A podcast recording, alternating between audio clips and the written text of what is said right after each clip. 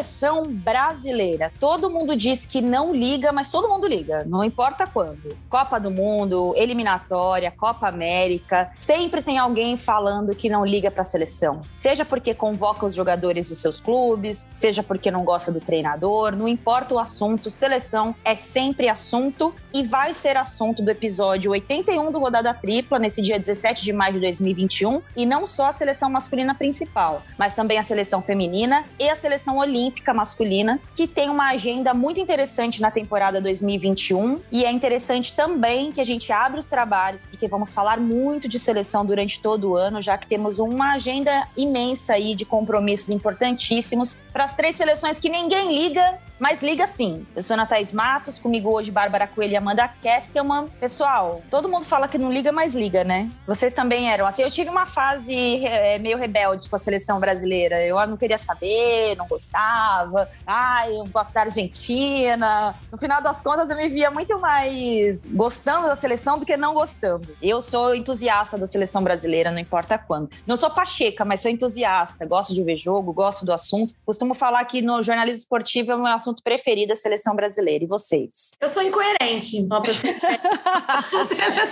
eu falo que eu, eu falo que não ligo, mas chega na Copa do Mundo eu arranco os cabelos. É muito parecida a minha relação com a seleção da relação dos clubes em geral com o campeonato estadual. Ninguém liga, não serve para nada. Mas chegando na final, né? Todo estadual cai um treinador, né? Outro, outro foi o Mancini. Todo estadual derruba um treinador. Então não liga, mas derruba treinador. Eu acho que é um pouco parecida a minha relação, mas eu depois que eu comecei a acompanhar de perto, né, eu comecei a valorizar mais a seleção, eu acho, porque principalmente quando a gente vai a uma grande cobertura e vê a relação dos outros países com as suas seleções, dá até um pouquinho de aperto que a gente tenha se afastado tanto como, como nação mesmo do, da nossa seleção brasileira, que é tão linda, tem uma história tão rica, sem falar, sem contar o sequestro das nossas cores, da nossa camisa, que é, enfim, uma outra história, que é uma pena também que tenha, tenha tanta ligação política, uma camisa tão bonita, tão histórica. Mas eu gosto de seleção e gosto de falar de seleção. Não sou pacheca também, a qualquer custo, mas sou incoerente. Gosto de falar, gosto de criticar e gosto também de, de torcer. Bárbara Coelho, qual a sua relação com a seleção brasileira, a qual eu considero a principal seleção do mundo? Eu costumo chamar a seleção de principal seleção do mundo. Não tem nenhuma seleção maior que a seleção brasileira. Não tem. Isso. Pacheca? Né? Eu sou. Isso eu sou. Só se eu ganhar igual a gente ganhou, disputar todas as Copas do Mundo que nem a gente disputou, e aí chega, fica do nosso tamanho. Quem sabe, né? Comam bastante feijão com arroz, quem sabe um dia você chegou lá. oi, Ana, oi, Ana, um beijo para todo mundo. Então, a seleção brasileira, eu tenho uma relação com a seleção de paixão, assim, eu sou torcedora, jornalista, curvo, mas também sou muito entusiasta, assim, torço bastante. Mas a seleção, ela anda com aquela, aquele interesse, assim, mas está faltando um molinho, está faltando um, né, uma coisinha a mais. E aí eu não vou culpar é, CBF, eu não vou culpar Tite, seleção em si. Eu acho que o mundo está mais frio mesmo, a gente está muito distante de que as, as, seleções elas adotam protocolos que nos distanciam mesmo, e é uma questão até de, de amadurecimento da, das federações, no sentido de cada vez mais fechado. Eu acho que às vezes a gente compara com outros anos, e é normal, a comparação ela é normal para a gente ter um parâmetro, mas eram outras épocas também. Se você for, por exemplo, no futebol europeu hoje, se você quiser estar tá perto e cobrir seleções perto, próximo desses caras, próximo mesmo é, desse trabalho, você não consegue mais. As relações elas se distanciaram. Então é isso, a seleção brasileira, que era aquela paixão enlouquecida, ela é uma grande paixão, mas ela esfriou, ela está em crise, porque existe uma distância muito grande. Mas eu adoro, Ana, eu torço, eu acompanho, eu fuço tudo para saber o que está acontecendo, eu sou um entusiasta assim, da seleção brasileira. Pois é, vocês estão falando muito desse distanciamento que vive a seleção brasileira, né? A seleção masculina brasileira principal. Eu acho que passa muito, é, um, é uma soma de anos, assim, né? A gente pegou final de Copa de 94, final de Copa de 98, final 2002, 2006 a gente tinha uma seleção muito carismática e que era muito forte, mas uma seleção mal treinada, fora de, de esquadro, né, por ali. E eu acho que ali a gente meio que começa a romper com a seleção brasileira, como como romper dentro da nossa bolha, né? Porque quando a gente sai um pouco da nossa bolha, a seleção é uma paixão nacional é assunto o tempo todo. Esses dias eu estava passando, indo na padaria, estava ouvindo dois meninos, esses entregadores, falando sobre a convocação e tal. É, super um criticando, outro elogiando. Eu acho que dentro da nossa bolha, de fato, ela se distanciou muito. E eu acho também que o nosso calendário do futebol brasileiro ele faz com que a gente fique com um ranço da seleção brasileira. Porque aí a seleção vem, tira o jogador do nosso time, ou a seleção faz com que fique tudo muito encavalado, né? O cara joga um jogo da seleção em 24 horas, está à disposição para jogar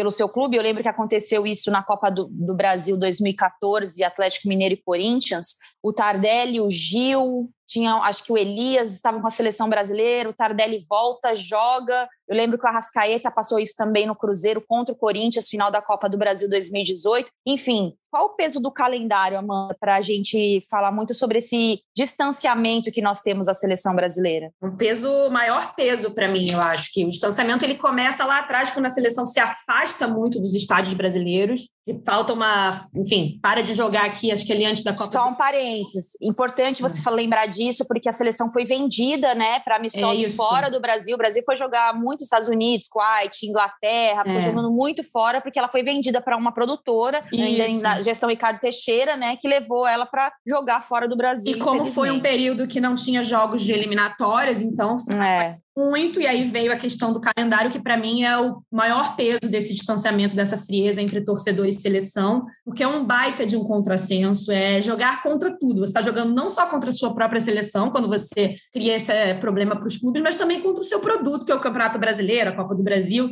seja o que for. E é uma questão que eu acho que a gente às vezes olha muito pelo viés do clube, a questão do treinador, do Tite, do torcedor, mas outro dia eu estava conversando com, com, um colega que acompanha a seleção bem de perto, e ele me trouxe a ótica que eu acho que é muito importante, que é do jogador. O jogador, ele quer estar na seleção. Você Sim. já está de saco cheio da seleção, mas bote uma coisa na sua cabeça. O jogador quer estar na seleção, tem o sonho de jogar uma Copa do Mundo, que é o auge, é o melhor momento para um jogador de futebol. E quando ele vive uma situação dessa, vamos usar o exemplo do, do, atual campeão brasileiro, que é o Flamengo, que tem muitos jogadores selecionáveis, não só no Brasil, como fora do Brasil também, mas falando da seleção brasileira. O jogador ele vai deixar de ser convocado porque no time dele tem outros três jogadores que também podem ser convocados e não pode desfalcar o Flamengo em tantas rodadas, tem que ter uma isonomia ali com o Palmeiras. Com...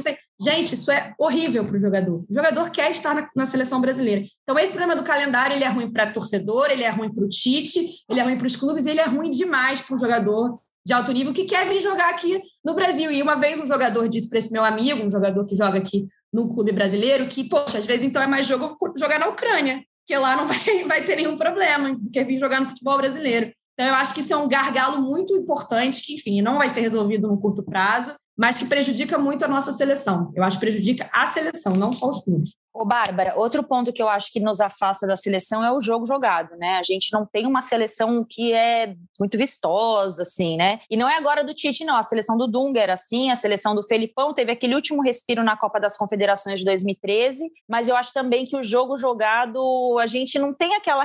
A nossa referência de seleção, embora a gente tenha uma seleção que ficou 24 anos sem ganhar a Copa do Mundo, é, e várias formações, né, entre 70 e 94, uma seleção que foi se modificando muito, era uma seleção mais técnica, virou uma seleção mais física. A gente teve a seleção da Era Dunga, que bate na Copa de 90 ali e é eliminada, e também ninguém curtia muito aquela seleção. 94, que era uma seleção também menos mágica, mas com muitos jogadores importantes em seus clubes. E aí vem 98, 2002 e rompe com tudo, porque já é uma era mais midiática da seleção brasileira, titulares em times importantes do mundo todo. E era, era uma seleção mais competitiva, mas era uma seleção legal de assistir. Quanto você acha, particularmente, que o jogo apresentado pela seleção também faz com que a gente fique com preguiça do que a gente assiste, embora é, todo mundo fale sempre de seleção? É, porque é um jogo muito pragmático. Uhum. Não tem nenhuma. Quando a gente olha para a seleção, a gente não vê absolutamente nenhuma transformação.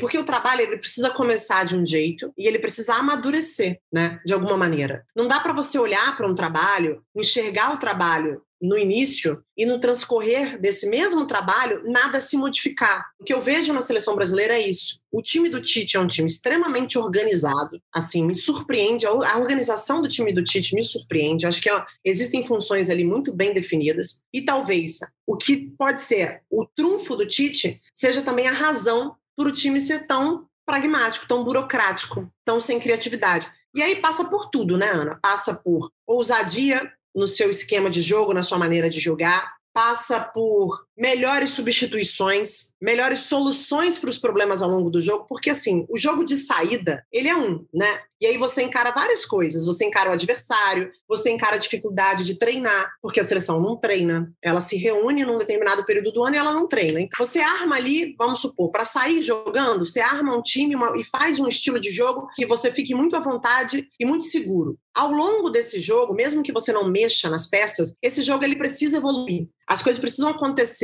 né? E, e isso não, não, não acontece desde 2016. Então, assim, por exemplo, o que, que acontece? Você olha para a seleção hoje, é muito difícil, você pode discutir um nome ou outro, isso é normal. Mas se você pega, por exemplo, o Everton Ribeiro, que é um nome questionável, e você discute que o Rafael Veiga pode ir no lugar dele, aí quando vocês colocam eles na prateleira, um tá num melhor momento que o outro. Mas assim, um não é muito craque e o outro é ruim, né? Exato. É existe uma.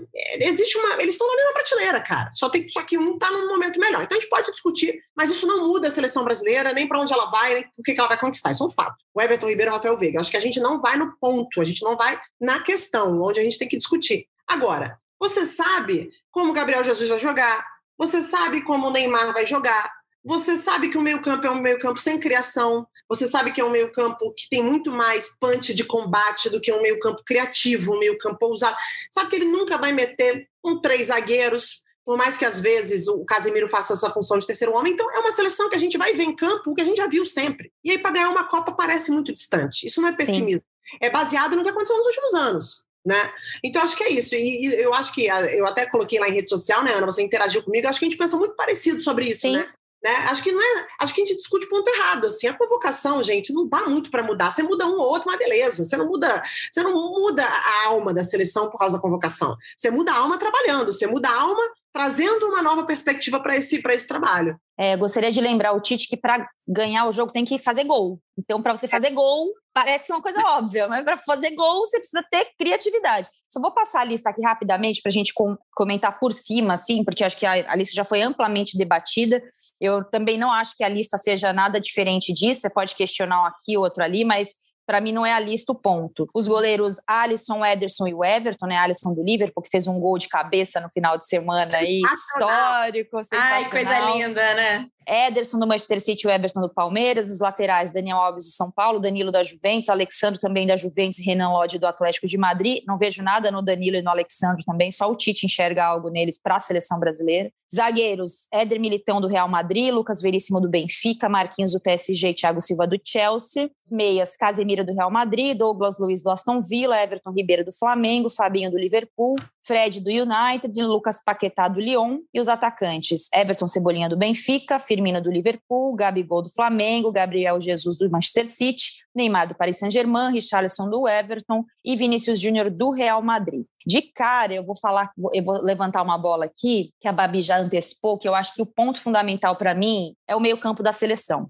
Só tem volante aqui, gente. Tem mais volante aqui do que numa casa lotérica. Tem muito volante aqui. muito volante, assim, não são volantes que jogam e fazem jogar, tipo Tony Cross. Tony Cross é um volante, né? Um segundo homem de meio campo ali que joga e faz jogar. Uhum. Aqui só tem, é, tirando o Everton Ribeiro, que embora não viva um bom momento na, na, na, no Flamengo, mas o, o Tite gosta dele na seleção, e um pouquinho do Lucas Paquetá, que também é um jogador de um pouco mais de criatividade, é só é só marcador. E aí, para mim, tem um impacto direto no jogo do Neymar. Porque se você não tem o Neymar num bom dia, esse meu campo não cria nada. Então eu acho que fica uma seleção, é isso, uma seleção óbvia, burocrática, parece um cartório. Você abre é. o cartório às 8 da manhã, bate é. o ponto, almoça meio-dia, sai para ir embora às 18 horas. O que, que você destaca desse time, dessa convocação, do time, na verdade, Amanda?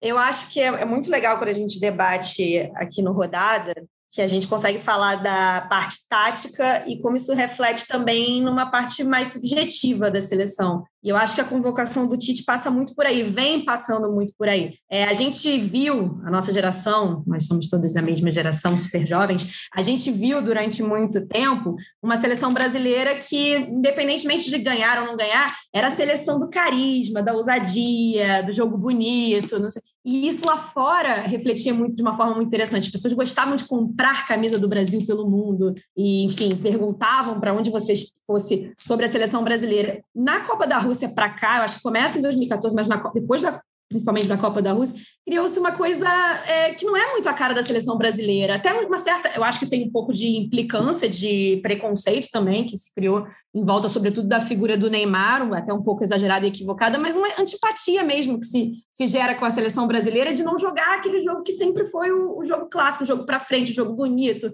é, aquela seleção de 2006 que todo mundo queria ver, que acabou sendo um fracasso pelo que se esperava, mas que era o quadrado mágico, ofensivo. Então, eu acho que a, a convocação do Tite é exatamente isso, é um Brasil sem carisma. E é tudo o oposto que, que fez a seleção brasileira ser, o que eu concordo com você, Ana, a maior seleção do mundo, apesar de há muito tempo não ganhar um jogo grande contra um rival europeu, por motivos óbvios. Mas eu acho que a, a gente precisa tentar recuperar, é, é, uma forma subjetiva mesmo, meio, meio Cinderela de ver a coisa, mas a, a, forma que a gente sempre jogou e que sempre encantou o mundo. O mundo nem tem mais prazer em ver a seleção brasileira, gente. Chega o mundo lá, deve ter raiva. o mundo tem ranço. E eu vou te falar experiência própria. Brasil eliminado na Copa de 2018 pela Bélgica. Eu estava em outro jogo, estava na, na, prévia do jogo da Inglaterra. É, era uma sala de imprensa inteira comemorando a eliminação do Brasil. Porque ah, essa seleção brasileira aí é isso, é aquilo, Neymar tal. A gente virou uma seleção antipática. Eu acho que há um exagero, há um preconceito, até uma xenofobia, de certa forma, em e relação. Uma a... Tem uma invadinha. É, é, oh, é exatamente, oh, exatamente. Todo mundo dá mais essa Brasil, galera, né? é, dá mais essa galera aí que estava lá naquela sala de imprensa. Mas o, o, eu acho que também tem um ponto da gente tentar recuperar a nossa identidade. E não se recupera a identidade de uma seleção brasileira enchendo o time de volante. Isso para mim é muito óbvio, nem sobrecarregando o Neymar. Ô, Bárbara Coelho, dá um destaque sobre essa lista. Eu tenho vários, gente. Eu falaria mal dessa lista para sempre, mas não é esse o intuito do, do Rodada. Tem outro destaque que eu acho que vai até para o nosso próximo ponto. Cara, tem sete jogadores nessa lista do Tite com idade olímpica. Daqui a pouco a gente vai falar da idade é, olímpica e eu acho que esse é, é, é daí o gancho para a gente falar uhum. sobre essa questão do, da, da, da, seleção olímpica, que é uma seleção muito mais carismática do que a principal. Mas, ô Bárbara, eu acho que a gente tem vários pontos para questionar dessa seleção. É, quando eu vejo o Daniel Alves com 38 anos sendo a solução para a lateral direita do Brasil, isso me assusta. Embora eu ache o Dani um craque, maior de todos os tempos aí no Barcelona, maior assistente para o Messi, jogando muito no futebol brasileiro, né? É aquilo que a gente fala sempre, a gente supervaloriza muito o futebol que a gente pratica aqui, aí chega na Copa do Mundo, nossa, meu Deus, não demos conta.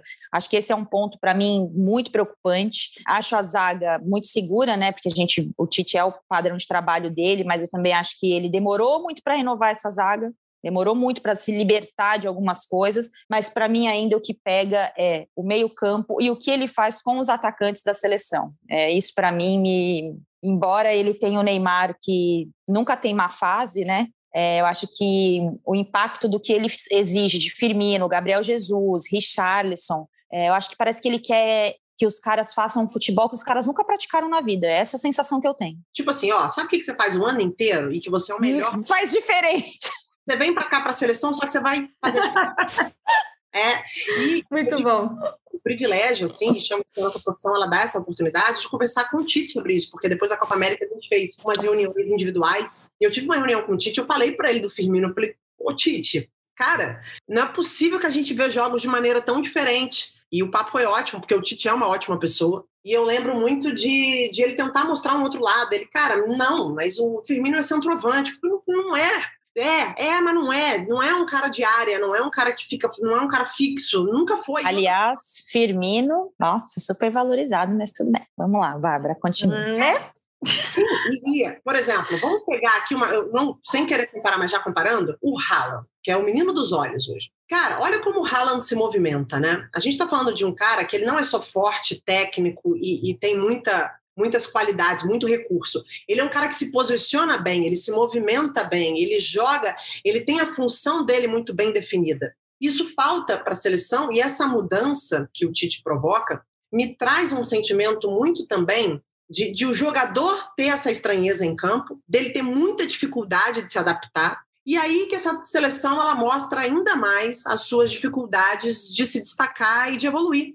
Então, assim, coisas que me incomodam muito. O posicionamento do Firmino. Se você for lá na Inglaterra hoje conversar com qualquer pessoa que acompanha o trabalho do Firmino, ele não joga nem parecido como ele joga na seleção. Ele é um cara que vem buscar muito o jogo, né? Ele não fica fixo na área, ele dá muito espaço. Notou que ele tem muitas assistências, porque ele dá as assistências para os dois jogadores de beirada que são muito rápidos. É uma estratégia do Klopp, é uma maneira do Klopp jogar. E na seleção, quem faz essa função, quem circula mais é o Neymar. Então o Firmino ele precisa ficar parado e esperando o jogo, a receber a bola. Só que a gente. E receber de costas ainda. Receber de costas, que é muito é. difícil. E aí? Um adendo a isso foi tudo que você falou. A gente ainda não tem um meio-campo que não adianta a gente achar o Paquetá um bom jogador e tá fazendo um bom trabalho malhão, se na seleção ele precisa jogar de cabeça de área. E assim, há nada além daquilo, né? Porque o jogo dele fica muito restrito, né? O jogo dele fica muito é, limitado. limitado. Uhum. E o Neymar com aquela área de, de atuação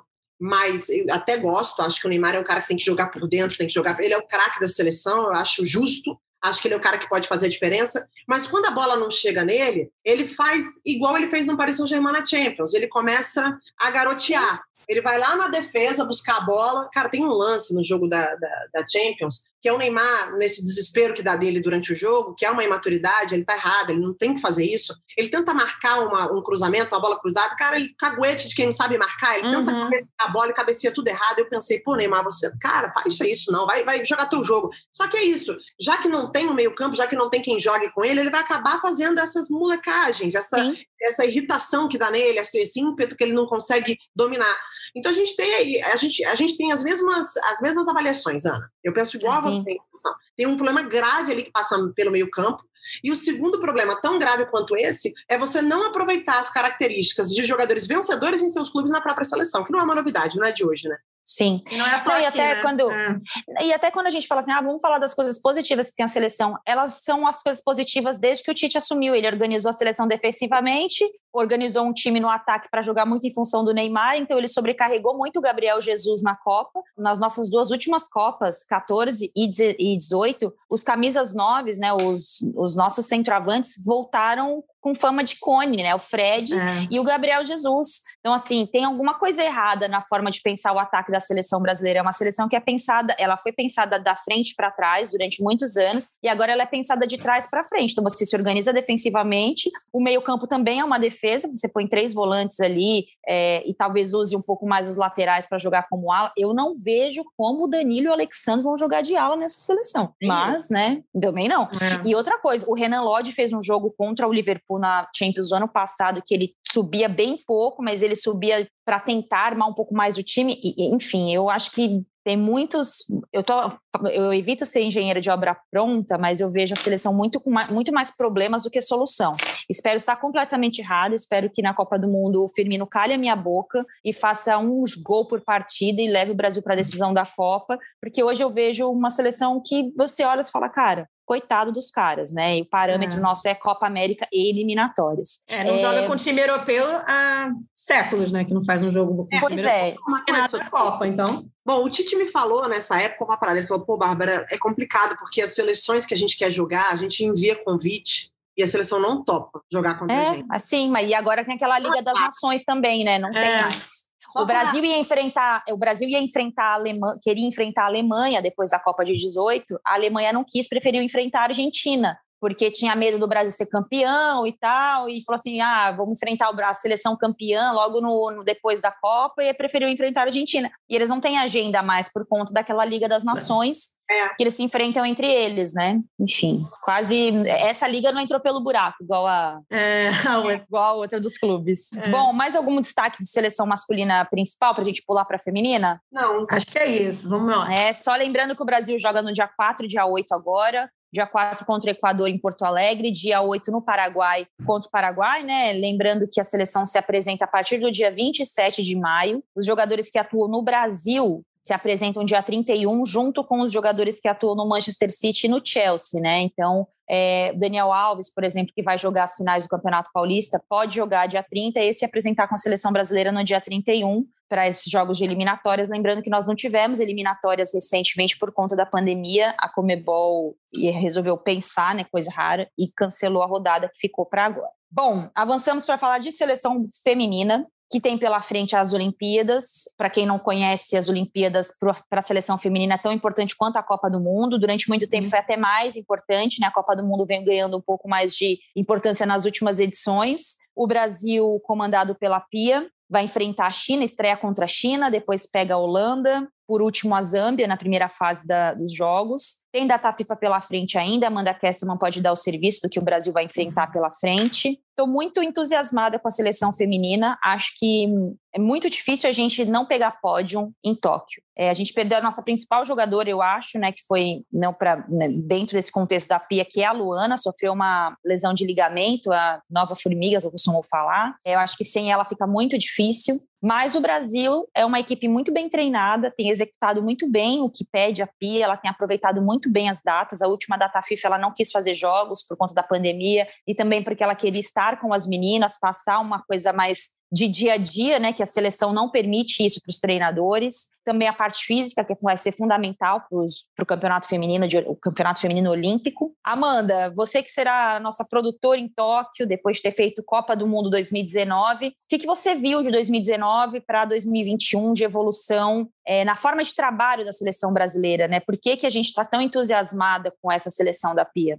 Eu acho que você tocou num ponto muito importante, que foi algo que fez muita falta para o Brasil naquela Copa do Mundo de 2000. Uma das muitas coisas que fez falta para o Brasil lá em 2019, que é a questão física. Eu acho que a Pia olhou muito atentamente com a experiência que ela trouxe, né, de medalhas olímpicas, enfim, de seleção tanto da Suécia quanto da seleção americana, onde ela passou e foi campeã, que o Brasil não podia mais ficar atrás nessa questão física, que isso decide campeonato, isso decide medalha. Então, acho que elas chegam bem melhor fisicamente do que em outros torneios grandes que essa seleção disputou. É, você destacou a questão da Luana, é uma pena assim gigante para esse meio campo da seleção, que eu acho que é uma, uma jogadora que já estava na Copa de 2019, não, teve, não, não tinha tantas oportunidades assim, mas a Pia fez o futebol da Luana dentro da seleção se destacar ainda mais. Acho que a seleção, talvez ela não tenha ousado tanto em algumas questões que a gente esperava mudança nas convocações. Eu acho que a gente ainda tem um gargalo ali na questão da goleira. Eu acho que a gente já conversou algumas vezes sobre isso. Me preocupa muito ainda essa questão do, do da defesa brasileira. Mas eu estou empolgada. Acho que é difícil essa seleção não ganhar uma medalha que seja, porque é um grupo difícil. Tem que lembrar isso a Holanda, para quem não sabe, né? Para quem não acompanha tanto campeã da última Euro, foi finalista da Copa do Mundo, é um time chato, a China também é um time chato, então é um grupinho um pouquinho delicado, mas eu vejo uma seleção muito empolgada e, e, eu, e a mesma coisa que a gente conversava na época da Copa do Mundo, eu acho que a, a Marta Dependência, que foi uma tanto se falou, eu acho que ela já não existe. É, a gente precisa, precisa, todo mundo precisa da Marta, todo mundo precisa de uma jogadora boa para somar, mas eu acho que a gente não é refém do futebol da Marta. Isso é bom, inclusive, para a própria Marta, porque durante Concordo. muito tempo com esse peso. Tenho certeza que a Marta chega mais leve nessa que deve ser a última Olimpíada dela, deve muito provavelmente ser a última Olimpíada dela, sabendo que o peso não está todo nas costas dele. A gente tem outras jogadoras criativas e, e formadas de uma forma diferente, né? Não foram formadas é, como a Formiga, que, para quem não todas as Olimpíadas do futebol feminino desde que existe vai disputar mais uma. A gente, a gente tem jogadoras, uma formação física, tática diferente, que somando com essas jogadoras talentosas que abriram caminho, fazem uma seleção muito interessante. E a Pia que trouxe, além do conhecimento, da tática, da questão física, da seriedade ali, uma coisa leve também para a seleção. A seleção brasileira feminina vive um ambiente leve, e ao mesmo tempo leve, eu acho que é interessante a gente falar, porque a Pia, a gente até brinca, tá sempre ali com o violão dela, vamos botar a Pia para cantar. A Pia não é só isso, é um trabalho sério pra caramba, que inclusive na Olimpíada já avisaram pra gente, cara, tudo que a Pia abriu para vocês aqui nesse período, ela vai fechar na Olimpíada, vai ser uma seleção muito focada, a gente praticamente não vai ver treino, também tem, tem também a questão da pandemia, mas vai ser uma seleção muito focada, a Pia com violão vai ficar só nas internas, ela realmente está muito focada em trazer essa medalha para o Brasil e a gente também está muito na torcida para que meu pé quente entra em ação. Eu acho que é interessante a gente falar da Pia desse ponto de vista, porque confesso que eu não gosto muito desse perfil de sempre aparecer ali tocando violão, cantando música em português. Eu acho que isso foi uma forma dela se aproximar do público brasileiro, isso foi uma estratégia muito inteligente dela e da CBF, muito uhum. legal. Acho de verdade muito legal. Só que isso, no momento que ela tiver que ser cobrada, isso vai pesar. Ué, mas vocês não estavam aí elogiando a Pia tocando uhum. a anunciação e não sei o quê, agora ela tá aí, assim, o Brasil caiu na primeira fase dos Jogos Olímpicos. Então, acho que a gente tem que saber ponderar. É, acho de fato interessante isso dela se aproximar do público brasileiro, porque ela é uma técnica estrangeira, que, embora seja no futebol feminino, né, não tenha tanta resistência como teria talvez no masculino, é, mas eu acho que foi interessante essa estratégia, mas não só isso. É, então, eu acho que ela tem que ser cobrada pelo trabalho dela. Ela, ela, é uma técnica bastante conservadora também. Eu acho que isso, ela e o Tite são bem parecidos, em formas de jogar diferente, mas de uhum. pensamentos de futebol parecidos.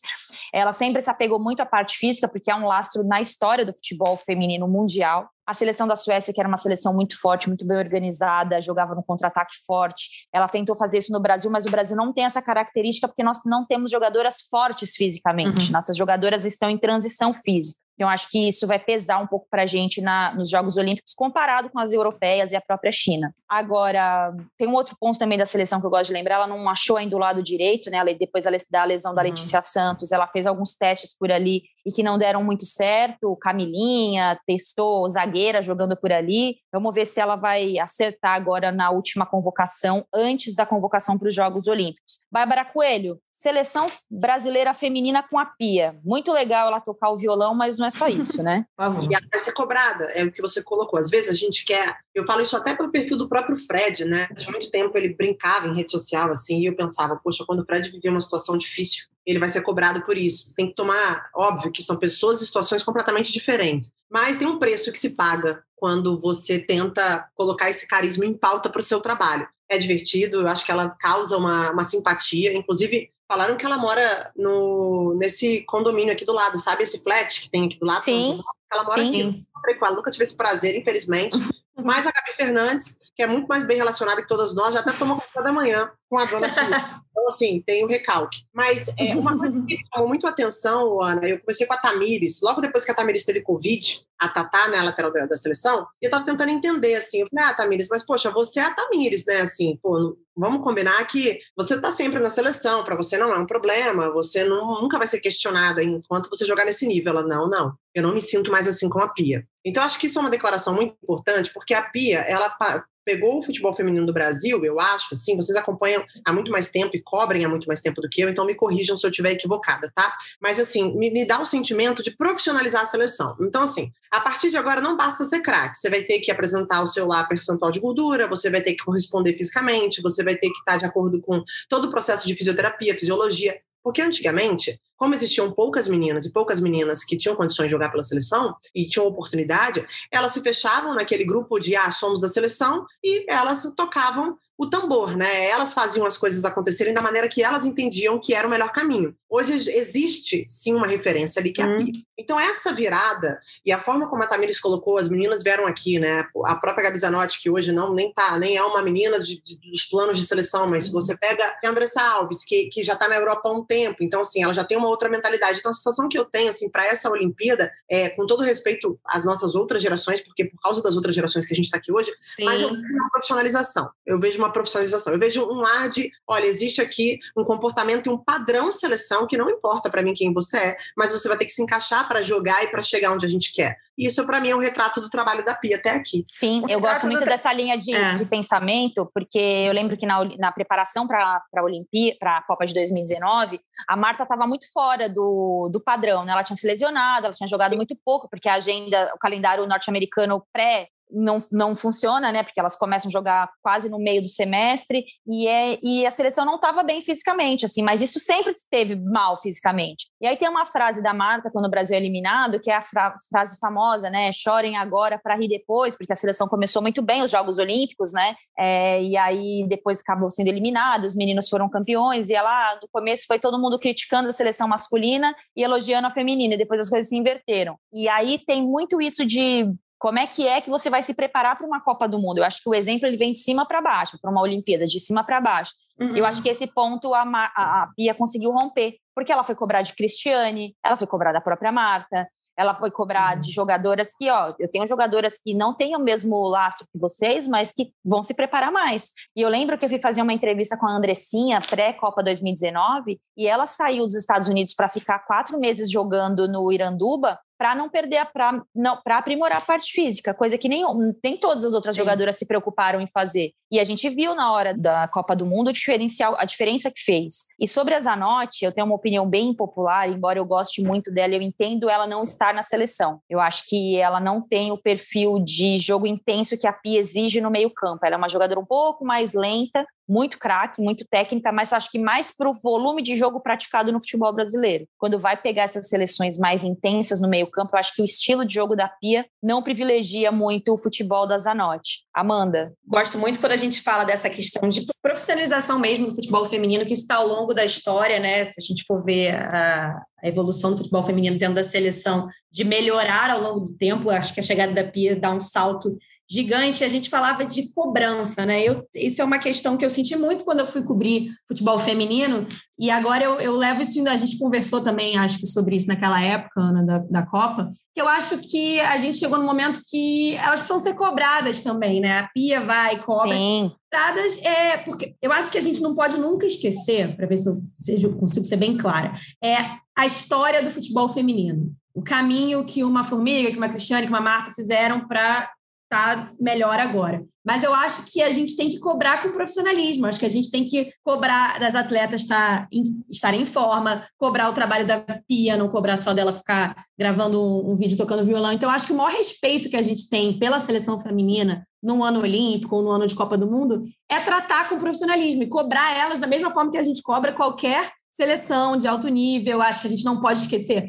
Trouxe até aqui, mas cobrar, gente. Olha, a gente está falando da melhor uma atleta que foi a melhor jogadora do mundo durante muitos anos, a gente está falando de uma atacante que joga no, no, líder do Campeonato Brasileiro, que joga na Europa. Então, eu acho que a forma que a gente olha para a seleção feminina hoje com profissionalismo também reflete no que a gente vê em campo. Então, eu, eu acho que, assim, pelo menos de mim, foi um aprendizado que eu tive de, não, cara, não vamos só ficar falando da história, olha como elas são guerreiras, futebol feminino. Olha, Nossas meninas. As meninas passaram por tudo aquilo, proibição, é. isso é história, isso não vai mudar, ninguém vai tirar isso. Mas elas são atletas de alto nível, que representam a seleção brasileira, e a gente tratá-las assim é o maior respeito que a gente pode ter pelo futebol feminino do Brasil. Aliás, o Ana e Amanda, eu tenho feito muito esse exercício nas nossas reuniões do ER, sabe? Eu acho que assim. Tem mesmo, é. Sair do lugar comum a gente precisa sair do lugar do sofrimento. A gente precisa sair, mas é, eu não aguento mais história de superação. Assim, vamos, vamos ter no futebol feminino, no futebol masculino, no vôlei, no basquete, história de superação vai ter sempre, mas eu acho que o futebol feminino não se resume a isso. E quando a gente resume ele a isso, a gente está fazendo um desserviço para a evolução do nosso, do nosso é, futebol. Vou dar um exemplo, a Tamires, né? É, eu estou doida para fazer uma pauta com ela, indo além do Mãe Taon, a história dela, de, da maternidade que a gente já contou na Copa do Mundo, né? O que, que eu queria fazer? A Tatá adora o Felipe Luiz. E eu acho que o Felipe é um puta cara. Assim, é um cara muito bom de conversa. Eu acho que se colocar os. Se a gente conseguir colocar os dois juntos. Dá uma baita resenha. Então, eu tô tentando, junto com a assessoria e tal, batalhar muito por essa pauta e assim, mostrar. Só que qual é o meu medo, né? O receio que vocês já com certeza pensaram. Ai, porque a Tatá se vê no Felipe, as dificuldades que o Felipe passou e a Tatá. Não, eu não quero falar disso. Eu quero colocar os dois em condições iguais, porque eles estão, tá? Uhum. A carreira dos dois é... são carreiras extremamente vitoriosas. Então, eles estão Sim. na mesma posição, estão na mesma prateleira. Então, a gente não discute mais isso. E a partir dali, o que a gente pode trazer? De experiência, de seleção, de amadurecimento de seleção. O próprio Felipe entrevistando a Tatá, perguntando para a Tatá sobre como tem sido para ela jogar na seleção nos últimos, como se ele estivesse conversando com o lateral da seleção masculina. Então, a gente precisa precisa, a gente precisa dominar os, os lugares, gente, para poder fazer acontecer nossas pautas. É, exato. Porque do, é. Jeito, do jeito que tá, não tá dando, não. É. É, é. porque é. as pessoas querem ir para o lugar comum, porque elas só têm essa referência, ninguém, as pessoas é. não acompanham. Então, né, elas ficam no lugar comum. Quando você não acompanha, quando você não sai daquela do mais do mesmo, o que, que você faz? Você cai para o lugar comum. Ah, mas e a história, mas e a luta, e o salário, e a visibilidade? Calma, tá, todo mundo já sabe disso. Entendeu? É. Isso não vai ser esquecido, a gente também não vai esquecer. Não, disso. não é muito interesse, não é muito é. eu, mas eu quero dar é. um passo para essas meninas, né? Elas uhum. merecem. Sim, é, eu, eu, penso muito isso quando eu cobro a questão dos, das goleiras na seleção feminina. Uhum. Eu acho que tá errado, o que está acontecendo ali tá errado, ponto, né? Você tem uma goleira que é uma goleira histórica, como é a Bárbara, que já teve o seu bom momento, mas que na seleção brasileira não tá tão bem. Aí você tem uma goleira que é ótima, mas ela tem 1,65m, que é a Aline Reis, e assim, quando você vai olhar seleções europeias, as grandes, as potências, né, a própria norte-americana, não é o mesmo parâmetro. Aí fica variando a terceira goleira, uma hora chama outra, uma hora chama outra. Então, assim, eu acho que é uma questão. E aí, quando você vai cobrar isso, o futebol feminino ele tem uma coisa que é uma fanzone, né? Que são fãs uhum. de futebol, não são consumidores do futebol, são fãs das jogadoras. Sim. Então você tem que tomar muito cuidado quando você cobra alguma coisa, porque parece que você não, você não gosta da jogadora, quando na verdade não tem nada a ver. Eu cobraria como se a seleção masculina levasse três goleiros mais ou menos e deixasse o Alisson, o Ederson e o Everton fora, por exemplo. É. É, longe de fazer qualquer parâmetro, né, masculino e feminino, enfim. Mas eu caminho muito nisso que a Bárbara falou sobre essa dificuldade dificuldade que as pessoas têm de enxergar o futebol feminino além do. É que nem o negócio da igualdade. Ah, é a igualdade, a igualdade. Só tem que falar de futebol feminino para falar de igualdade.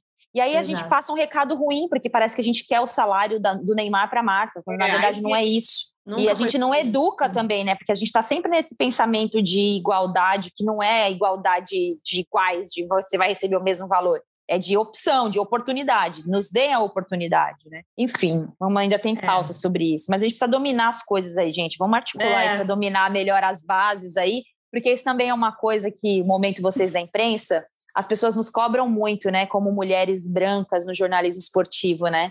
É, as pessoas sabem muito pouco do poder que a gente tem frente ao privilégio que a gente tem de estar onde a gente está, né? Porque muitas coisas que a gente sugere não passa da gente. É, então é um privilégio até a página 2. É um privilégio muito mais de espaço do que de ação. Então, gostaria que as pessoas entendessem muito isso, como é difícil para as pessoas entenderem que a nossa voz ela vai só até a página 2, não além, não onde a gente Exatamente. gostaria de que ela chegasse. Falando de Olimpíada, vamos falar da seleção masculina olímpica, que eu tenho tratado como uma seleção extremamente mais carismática do que a seleção principal, que disputa a Copa América, né? Nem falei sobre isso, tem Copa América esse ano, mais uma. E a BBC vai transmitir a Copa América. Eu fiquei sabendo dessa notícia essa semana, um baita, a primeira vez que transmite é, futebol sul-americano para a Inglaterra, achei até interessante. É, pegar a lista da seleção olímpica aqui para a gente falar do grupo do Brasil, que tem a Alemanha, nossa rival final da Rio 2016, Costa do Marfim, Brasil tem sempre dificuldade com seleções africanas, e a Arábia Saudita, Brasil que vai com o seu creme de la creme para a disputa de Tóquio, goleiros Cleiton do RB Bragantino, Breno do Grêmio e Brazão do Real Oviedo, confesso que não conheço. Laterais, Gabriel Menino do Palmeiras, que eu nunca vi jogando de lateral, mas ele vai como lateral para a segunda seleção brasileira. Desde o Tite, ele inventou essa posição para o Gabriel Menino e ele tem sido convocado assim. Emerson do Betis, Guilherme Arana do Atlético Mineiro e Abden do Atlético Paranaense. Os zagueiros, o Gabriel do Arsenal, Luiz Felipe da Lazio, Ibanes da Roma e Nino do Fluminense. Meio-campistas: Bruno Guimarães do Lyon, Matheus Henrique do Grêmio, Renier do Borussia Dortmund, Lisiero do São Paulo, Gerson do Flamengo e Claudinho do RB Bragantino. Atacantes: Anthony do Ajax, Malcom do Zenit, Pedro do Flamengo, Evanilson do Porto, Martinelli do Arsenal e Rodrigo, Rodrigo do Real Madrid. Bom, é uma seleção, é uma bala, hein? Interessante, é uma... né? Interessantíssima, interessantíssima. Interessantíssima. E polêmica também, né? Porque eu acho que essa seleção olímpica, é, a gente vai bater em outra questão, porque eu acho que tem jogador da seleção principal, acho não, a gente tem certeza, porque um deles veio aqui no Rodada Tripla no fim do ano passado e confirmou isso pra gente, foi o Richarlison, que tá lá na seleção principal, mas que na hora, se tiver alguma opção, né? Porque tem que combinar com os clubes também, é, vai preferir jogar a Olimpíada. Se eu não me engano, a gente falou até antes, são sete jogadores que o Tite convocou que tem a idade que é sub-23, mas esse ano vai ser sub-24, para jogar a Olimpíada. Então, acho que ainda vai ter que rolar esse equilíbrio. É, a, a, Ana concorda comigo, não sei se a Babi também. Eu, se fosse jogador, ia preferir jogar a Olimpíada. Como a América tem Ah, eu também. Copa América, pô, ano passado já ganhou aqui no Maracanã, tá tudo certo. Eu iria querer jogar, jogar a Olimpíada, mas os clubes não têm a obrigação de liberar na data FIFA, tudo vai ter que ser negociado. Então, eu acho que é uma seleção interessante, mas a gente não sabe se a gente vai ter essa seleção interessante no fim de julho em Tóquio. Então, é, eu, fico muito na dúvida como é que o Jardine trabalha isso na cabeça. Quais, quais informações ele está recebendo de quem que ele vai poder contar ou não. Mas é uma seleção... Palpite, tá? Tá. Vou dar um palpitão aqui. Eu hum. acho que na hora de fechar a lista olímpica, três nomes entram nessa lista: o Everton, goleiro do Palmeiras, Neymar e mais um nome que eu acho que pode ser o Richardson. Eu acho que na hora do vamos ver vai acontecer isso. Ou um zagueiro, tipo um, um Marquinhos. Eu acho que na hora de fechar a lista. Você citou aí três jogadores. jogadores. Você citou três jogadores, Ana, olha que interessante. Três que foram campeões olímpicos já. O Everton, o Neymar e o próprio Marquinhos. Então, Antigamente o jogador queria ganhar uma medalha, agora eles querem ganhar mais de uma, né? Só concluir uma, uma, uma, discussão bem delicada essa semana, que a gente viu muita gente dizendo que a Olimpíada não, é, não importa, que deveriam mandar time juvenil, sub-18. Eu acho que é, a Olimpíada é um, é um negócio meio grande, né, gente? É um evento mundial, é um movimento olímpico. Mais um rolê que ninguém, todo mundo que não liga, mas na hora que é campeão, sai pela rua. É. Ah, e assim, você pode falar, por exemplo, a Alemanha. A Alemanha vice-campeã aqui no Maracanã, vice-campeã olímpica em 2016, ela não, tinha um, um Gnarby, tinha um jogo, um, acho que também é, tinha mais jogadores, eu até anotei aqui para não esquecer, que, for, que hoje são da seleção principal, mas eram jogadores já interessantes naquele momento. O Salah já falou que ia jogar a Olimpíada pelo Egito. Gente, o Nadal quer disputar a Olimpíada. Se o Nadal quer disputar ah, a Olimpíada, o que a Olimpíada não é importante? Julian Brandt jogou aqui no Maracanã também, Bruno Fernandes veio ao Rio. Então, acho que assim, também não é essa esculhambação que estão querendo vender o futebol olímpico. Tem uma história, tem um Messi campeão olímpico. Pera lá, né, gente? gente. Que é o único título importante dele, inclusive, com a seleção se da Argentina. Não fosse a Olimpíada, lembrar, é, nem se ele ia é. ter. Ô, Coelho, eu vou levantar uma bola para você cortar, tá? Vou levantar, vou levantar tipo a fofão aqui, tá? Vou levantar para você cortar. E quando eu vi essa discussão aí sobre a Olimpíada, eu vi muita gente, ai, mas por que, que o jogador quer ir para a Olimpíada? Ai, futebol olímpico é medíocre, não serve para nada. Isso de acordo com a nossa arrogância, né? Porque a gente está aqui sentadinho falando que a Olimpíada não serve para nada, porque a gente não está lá. Porque se estivesse na Olimpíada, todo mundo ia gostar da Olimpíada. Eu falei o seguinte: não a gente não pode ser sommelier de sonhos, né? Se o cara tem o sonho de disputar um jogo, uns Jogos Olímpicos, por que, que eu vou falar que não, não? O Neymar, você não pode querer ser bicampeão olímpico com a seleção. Ou o Charles, você não pode querer ser bicampeão olímpico com a seleção, não. Você tem, ou Everton, você não pode pedir para o Palmeiras te liberar. Porque aí o jogador paga pela irresponsabilidade do, do clube dele de não ter um calendário organizado. Que culpa tem o Everton que o Palmeiras não tem agenda para liberar ele para a seleção olímpica? Ou o PSG não queira liberar o Neymar para os Jogos Olímpicos. Eu acho isso muito pesado. Eu sou a favor que eles peçam liberação da principal para jogar na seleção olímpica. Tite que lute, né? É a vida, é a vida. É, é. Tite, desculpa, mas essa aí não dá, dá nem seus problemas. Não dá nem para lembrar que isso existe. A verdade é, é essa. Cara, eu, eu, eu, eu, acho que as pessoas não param para pensar no que elas falam. Eu cheguei a essa conclusão. a gente pensa tanto, né, cara? A gente pensa Sim. tanto, não é possível. Ela só reúne, vamos fazer aqui um exercício bem quinta série. A Olimpíada, ela só reúne os atletas do planeta. É só isso, tá? Assim, é só, uhum. mais nada. Filé mignon do filé mignon tá lá. É aquele camarão, aquela lagosta, assim, você come uma vez ela tá lá, né? E assim, ah, mas o futebol. Tá. Você pode ser, você pode se tornar o único jogador da seleção, ou um dos poucos jogadores da seleção brasileira, que é a principal seleção do mundo, a se tornar bicampeão olímpico. Isso não pode ser pouca coisa. Né? Se isso é pouca coisa para você, ou você não gosta de esporte, ou você não parou para pensar no que está falando. Então, assim, essa é uma discussão. O nível da Olimpíada do futebol feminino, a gente pode discutir, mas essa não é a pauta, essa é outra pauta.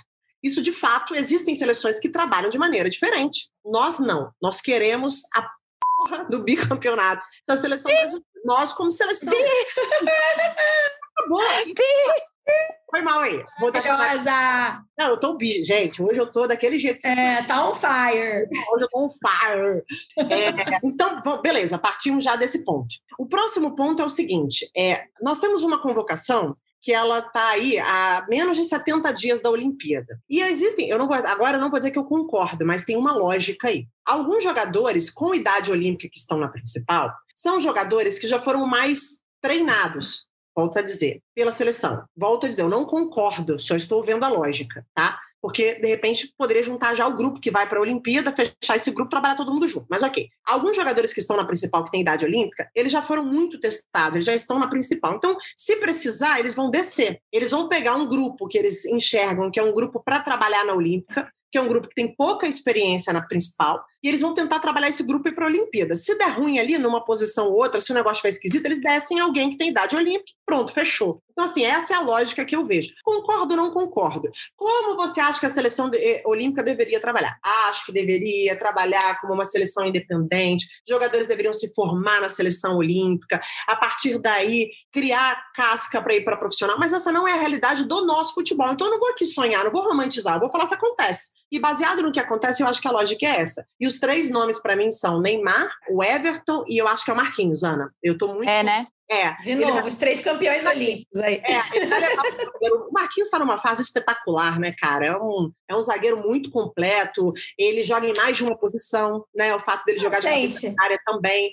Então, precisa trazer uma liderança, um cara, pô, que, que é cascudo, que vai trazer assim, confiança para esse grupo. Eu acho que esse cara pode ser, junto com o Neymar, o, o Marquinhos. É isso, gente. E Que eu zaga sou. olímpica a gente pode ter se o Marquinhos for? Porque o Militão tem idade olímpica, gente. Isso que eu tô falando. Tem uma galera aí da principal com idade olímpica que chega voando no- numa seleção em Tóquio. Militão, Richarlison, Vinícius. É porque eu não acho que eu, eu não acho que a zaga da seleção olímpica vai ser é- essa que está aqui olhando essa convo- essa convocação de agora, né? Nino, Ibanes, Gabriel e Luiz Felipe. Eu acho que pode ser um deles com um fera do lado. Eu acho que vai passar por aí. Também. Mas ainda tem a questão do Richarlison também, né? Pois é. Gente, o meio campo, o meio campo da seleção olímpica eu quero trocar para a seleção Eu também. principal. Bruno Guimarães, Bruno Guimarães, Gerson e Claudinho, eu quero eles na seleção principal. Mas vamos valorizar os Jogos Olímpicos, porque os Não, e Jogos Olímpicos está- e está- vai estar com é. a gente, gente. Vamos valorizar o nosso time Vamos. olímpico, Não, e o- o nosso. E se essa molecada for lá bater na porta da CBF, do clube, e pedir para jogar, o Paquetá e o Douglas Luiz têm idade olímpica para esse meio-campo também. Isso que eu É. curiosa para ver o que, que esses caras vão conseguir em termos de negociação mesmo, para o que, que eles querem jogar. O Vinícius Júnior, o Vinícius Júnior tá, no, tá, tá com idade olímpica, o Gabriel Jesus pode jogar de novo se quiser também. Olha só, eu não muito curiosa. Isso não é uma informação, isso é um palpite, tá? É, eu Uhum. acho que até na renovação agora do Paris é capaz o Neymar ter colocado como cláusula. Ah, é, não duvido não. Pode ser. Eu acho muito. Pode ser. Primeiro que essa renovação eu nunca vi um troço mais fácil do mundo nos últimos E outra, gente, o Medina vai disputar a Olimpíada. E o Medina vai Bruninho do disputar a vôlei Olimpíada. também, E o Bruninho do vôlei. E vai ter Tiaguinho só não faz Thiaguinho. nada, não. Amigo, Tiaguinho não faz nada, não. Não, não Podemos levar. Vamos ver se a gente consegue arrumar um jeito de levar o Thiaguinho. Eu acho que é Bruninho, é, Medina, só falta o Tiaguinho e o Zulu. Aí Ó, é uma boa pauta para o esporte espetacular essa aí, hein? Bárbara Coelho, vem de lá na reunião. por isso. Tem uma reunião já já, vou brigar por isso.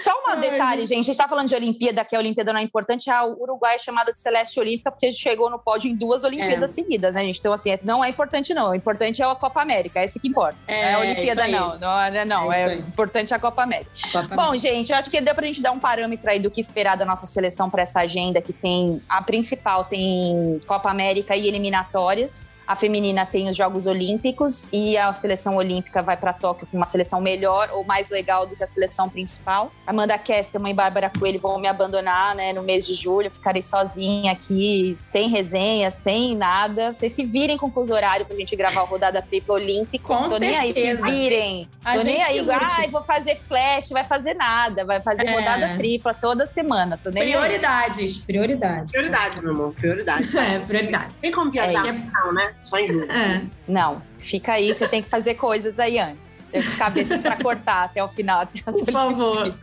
Ai, meu Deus do céu. Gente, desculpa que hoje quem tá ouvindo rodada tripla tá mais na resenha do que a gente não tá tão séria hoje. Segunda-feira, É. Brasil, é difícil ser sério nesse país. Ah, é difícil. Exato. Vamos encerrando por aqui o Rodada Tripla, falar um pouquinho de seleção, das seleções do Brasil no ano de 2021.